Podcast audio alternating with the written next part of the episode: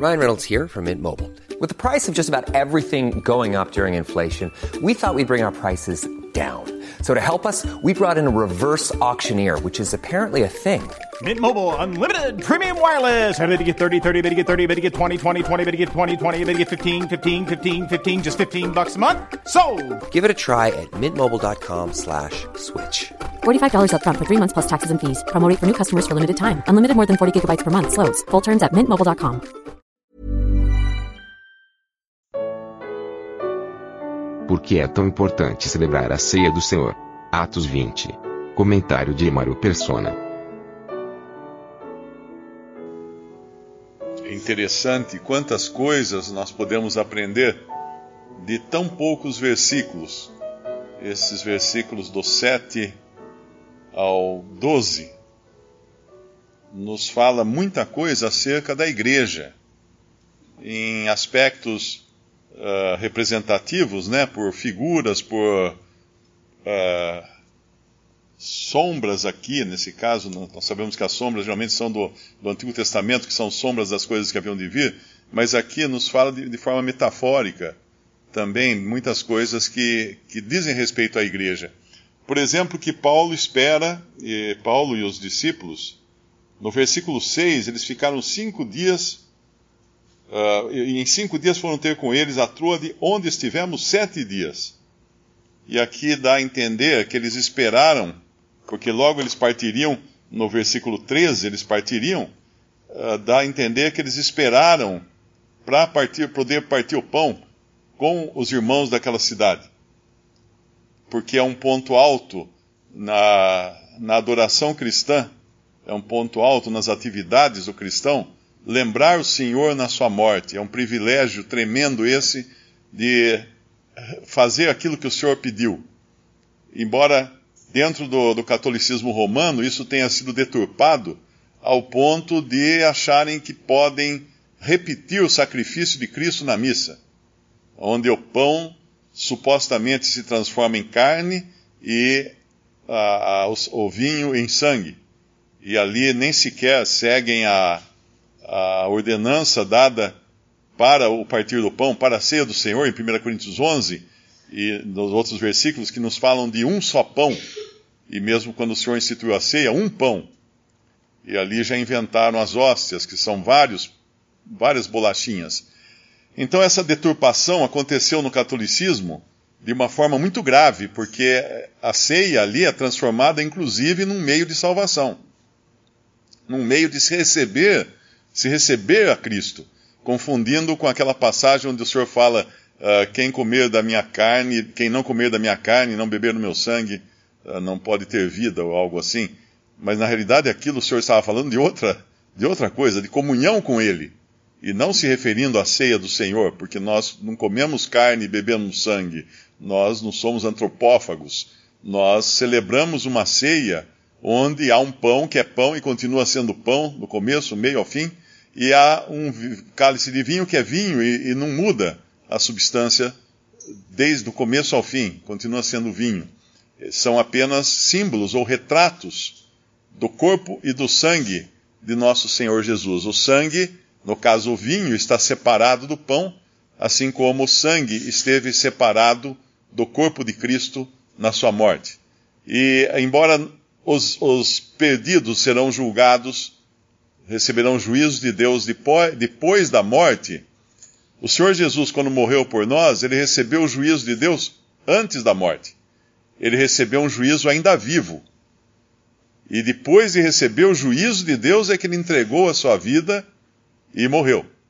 Uma, um poder que nenhum homem tem de morrer na primeira pessoa. Eu morro na primeira pessoa. Não, ninguém, a não ser que a pessoa tente contra a própria vida, mas não há como morrer na primeira pessoa.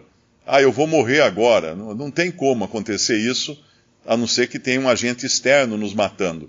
E ninguém matou a Cristo. Algumas, algumas uh, informações que você encontra por aí, principalmente na internet, vão descrever uh, uma certa, um problema de pulmão que encheu de líquido nos pulmões dele, e então ele não conseguiu respirar, e aí então ele morreu de, de um, eu não sei o nome disso, se é um edema pulmonar ou alguma coisa assim. Uh, mas não tem nada disso, porque ele entregou a sua vida. E os próprios soldados se admiraram dele já estar morto quando foram quebrar as pernas dos condenados, que eles faziam isso para o condenado, o, o que estava pregado na cruz, não ter mais sustentação nas pernas. Então, com isso, eles aceleravam a morte, porque a pessoa com as pernas quebradas, ela tinha que ficar pendurada só pelos braços abertos, e uma pessoa pendurada com os braços abertos, em pouco tempo, o seu diafragma deixa de funcionar, ela não consegue uh, respirar, ela não consegue abrir e fechar os pulmões. E aí ela mora, morre asfixiada. Mas o Senhor não quebraram as pernas, eles se surpreenderam por ele já estar morto, porque ele deu a sua vida. Esse poder eu recebi de meu, de meu pai, ele fala, de dar a vida e também retomá-la, tornar a tomá-la. O que na realidade ele não faz depois. Ele tinha esse poder para ressuscitar, mas nós vemos que o, o Senhor, o Pai, o Deus, ressuscitou a Cristo. Mas aqui então, nós temos essa importância que é dada à ceia do Senhor, e deixando claro também que foi no primeiro dia da semana que eles se ajuntaram para partir o pão. Muitas pessoas perguntam: ah, a ceia deve ser celebrada uma vez por mês ou uma vez por ano? Porque muitas religiões cristãs têm diferentes maneiras de abordar a ceia. Na realidade, aqui diz primeiro, no primeiro dia da semana. Então, como a semana tem um primeiro dia toda semana, então a cada semana nós celebramos a ceia do Senhor. Enquanto a Igreja Católica deturpou a ceia ao ponto de transformá-la num meio de salvação e de uma numa transubstanciação da hóstia em, em carne e do, do, vinho em sangue, embora apenas o padre tome o vinho, e isso também não é o, o que foi ensinado na ceia do Senhor. Uh, o protestantismo não chegou a tal ponto, mas também acabou caindo em erros, como achar que a ceia é um, um meio de graça, um meio de se receber graça, de se receber algum tipo de bênção. E não é quando nós participamos da ceia do Senhor, nós entramos e saímos do mesmo jeito no que diz respeito à bagagem de bênçãos que nós já temos. Nós fomos já abençoados com todas as bênçãos espirituais nos lugares celestiais em Cristo Jesus. Então a ceia não vai acrescentar espiritualidade a ninguém. Ninguém pode dizer que passou a semana muito mal, ah, eu vou tomar a ceia porque eu vou dar um upgrade aí, um, ou vou receber assim uma energia extra pra, na minha comunhão com Deus. Não é assim. Nós participamos da ceia simplesmente porque o Senhor Jesus pediu. É, é um pedido. Claro que nós somos abençoados uh, pelo, por estarmos na presença dele quando estamos celebrando a ceia do Senhor. Mas não espere nada, nenhuma, nenhum Shazam aí, nenhuma energia que venha de algum lugar para você ficar mais energizado depois de participar da ceia do Senhor. Não é isso. Não é isso. Porque se fosse isso, nós estaríamos buscando a coisa errada. E não é. Ele falou assim: Fazei isto em memória de mim. Quando, ah, quando nós celebramos, nós anunciamos também a morte do Senhor. Não fazemos outra coisa. Então, isso aqui nos ensina, primeiro, a importância da ceia, essa, esses poucos versículos de Atos 20, versículo 7 em diante. E aqui nós vemos também que havia muitas luzes no cenáculo onde estavam juntos. E cenáculo nos fala de um lugar elevado. É, quando a igreja foi formada, eles estavam num cenáculo. Quando o Senhor Jesus instituiu a ceia, quando ele celebrou a Páscoa e depois da Páscoa ele instituiu a ceia, eles estavam no cenáculo. O que é um cenáculo? É um segundo ou terceiro andar de uma casa, o que nos, nos, dá, nos dá uma indicação de um lugar acima do nível do chão. E assim deve ser também a maneira da igreja se conduzir, ou da assembleia local fazer as coisas, sempre acima do nível do chão. Nós não temos no nível do chão os parâmetros para ditarem como deve ser a, a ceia do Senhor e outras atividades da igreja. E também aqui havia muitas luzes, isso nos fala do princípio da igreja. Nós sabemos que cada um é luz, cada um é luz no Senhor, cada um do, da, dos salvos é luz no Senhor. E aqui havia muitas luzes, não só luzes físicas, que é a, a primeira interpretação aqui, né? ou seja, estava muito bem iluminado, mas também havia muitos ali que iluminavam com o seu testemunho, com a sua vida cristã, aquele, aquele lugar.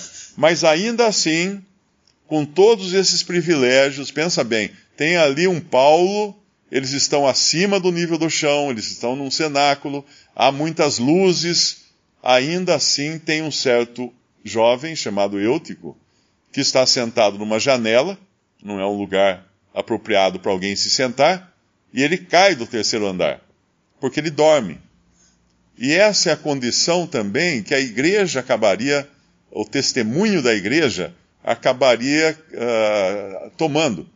Ou seja, ficando com um pé dentro e um pé fora das coisas do Senhor, porque a janela nos fala de alguém que está um pouco interessado no que acontece dentro e um pouco interessado no que acontece fora.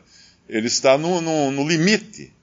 No limite. E é claro, quando você está no limite, a tendência maior é você ir para fora. Mais do que cair para dentro, é cair para fora. E aqui acontece isso com Eutico. E ele está tomado de um sono profundo. Nós não podemos nos esquecer de uma, de uma parábola que o senhor conta das dez virgens. E ali não é, eu, eu não creio, alguns irmãos falam que é a igreja, né? mas eu creio que ali é o testemunho uh, de Deus no mundo, de uma forma muito mais ampla, porque aquilo vai se aplicar uh, também aos judeus, ao remanescente judeu quando estiver aqui na terra. E e ali estavam tudo dormindo, todas elas dormiram, todas as, as virgens dormem. Porém, cinco delas tinham o Espírito Santo, que é representado pelo azeite, cinco não tinham. Então elas, elas acordam, todas acordam, mas umas vão ter que correr atrás do Espírito Santo, que não vão achar, e outras então entram na presença do Senhor. Mas o sono, o sono é uma característica de desinteresse, de falta de interesse.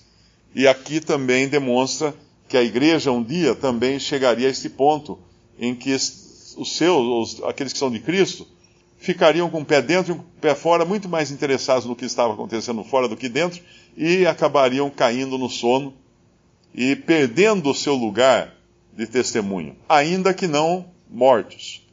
Porque nós vemos na continuidade aqui que, apesar de Eutico ser levantado morto no, versículo, no final do versículo 9, Paulo desce, inclina-se sobre ele, abraça-o e diz: Não vos perturbeis, diz para os outros, que a sua alma nele está.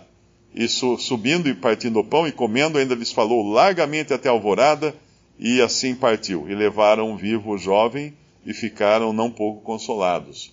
Paulo faz o que acontece pelo menos duas vezes no Antigo Testamento, do profeta se deitar em cima do corpo de um morto.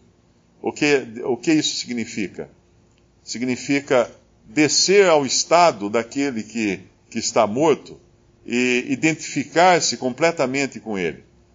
Lá no Antigo Testamento, uma das passagens, elas estão em, em 1 Reis e também em 2 Reis, 1 Reis 17 e 2 Reis 4.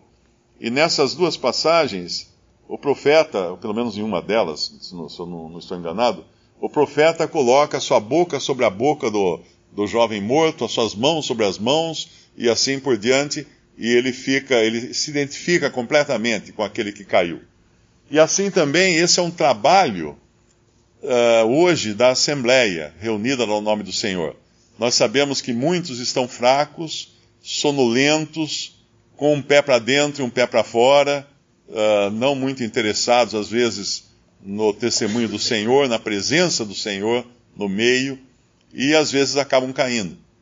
Porém, aqueles que verdadeiramente creem no Senhor Jesus não perdem a salvação, de maneira alguma, mas eles podem ser restaurados, e aí entra o papel da Assembleia, identificando-se com esses e fazendo um trabalho sacerdotal a fim de, de buscá-los e resgatá-los, uh, desde que haja arrependimento, é claro, para trazê-los de volta à comunhão.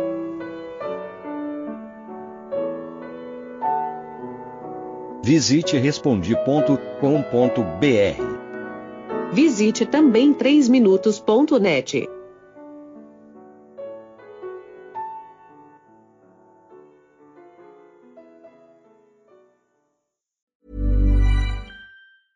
Even when we're on a budget, we still deserve nice things.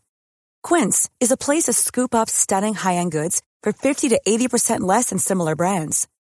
They have buttery soft cashmere sweaters starting at $50, luxurious Italian leather bags, and so much more. Plus, Quince only works with factories that use safe, ethical, and responsible manufacturing.